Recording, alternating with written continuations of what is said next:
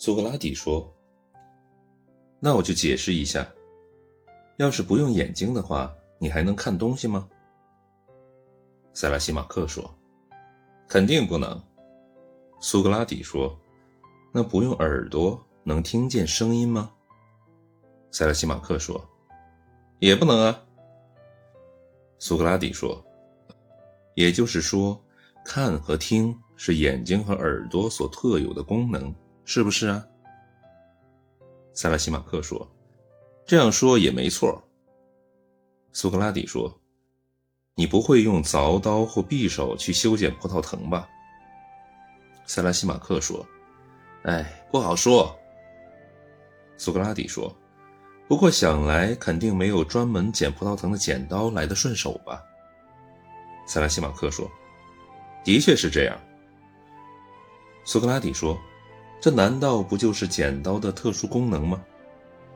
塞拉西马克说：“我赞同这一点。”苏格拉底说：“这样的话，可能你就明白我的意思了。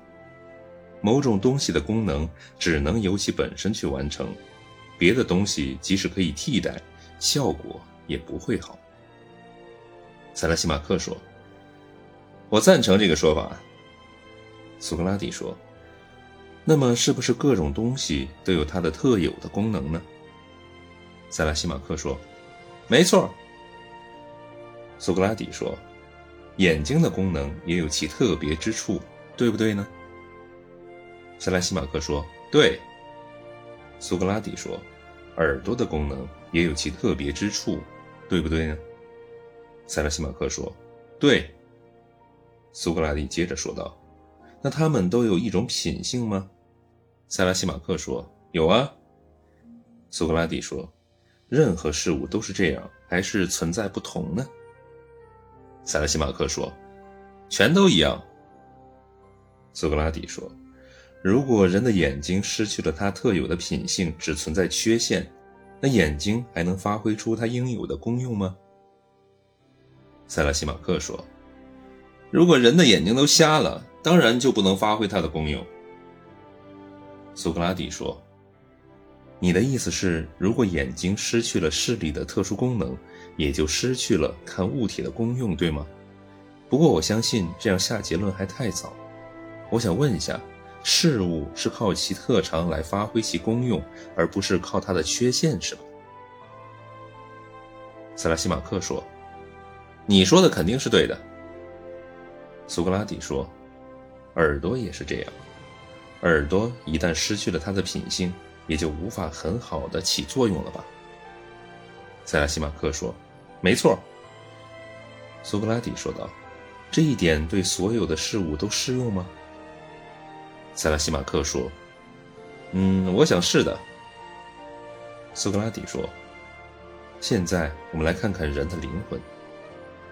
灵魂所做的工作是无法用其他别的东西来代替的。”比如管理、统治、计划等等，是这样吗？除了灵魂，还能把这些工作交给别的什么吗？塞拉西马克说：“没有可以替代的呀。”苏格拉底说：“还有人的生命，我们也可以说生命是灵魂的功能吗？”塞拉西马克说：“这点毋庸置疑。”苏格拉底说：“人的灵魂有没有它的特长和品性呢？”塞拉西马克说：“肯定有啊。”苏格拉底说：“假如人被剥夺了灵魂的品性与特殊性，他还能继续发挥它的功能吗？”塞拉西马克说：“肯定不能。”苏格拉底说：“那么也就是说，由坏的灵魂来进行统治是糟糕的，由好的灵魂来治理就一定是好的。”塞拉西马克说：“对。”苏格拉底说：“我们是不是已经可以肯定，正义是灵魂的特别之处，与之对应，非正义则是灵魂的缺陷呢？”塞拉西马克说：“没错。”苏格拉底说：“一个正义的灵魂加上一个正义的人，就会过上好的生活；而一个不正义的人的生活是坏的，是吧？”塞拉西马克说。如果按照你的推论，应该是这样。苏格拉底说：“生活好的人一定是幸福快乐的，而生活的不好的人正好相反。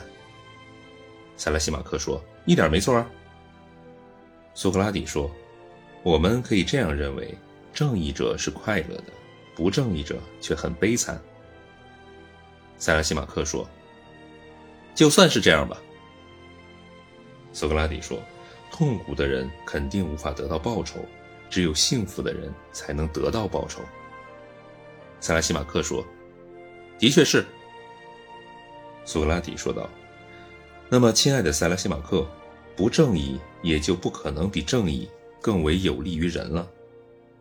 塞拉西马克说：“哎呀，苏格拉底先生，我服了你了，让这次辩论的胜利作为你在猎神本迪亚的节日中的一次盛宴吧。”苏格拉底说：“如果真能把它当做盛宴的话，我想首先应该感谢你，因为你已经不再发火，不再使我难堪了。可惜的是，我没能好好享受这顿盛宴，这不是你的错。”而是我自己的原因。我就像一个饕餮之徒，把每道菜都一扫而光，却没有细细品味。我们一开始考察的那个目标还没有达成，在对什么是正义还没有得出结论前，就开始讨论正义的某些属性，并不清楚它是邪恶与无知的，还是智慧与德性的。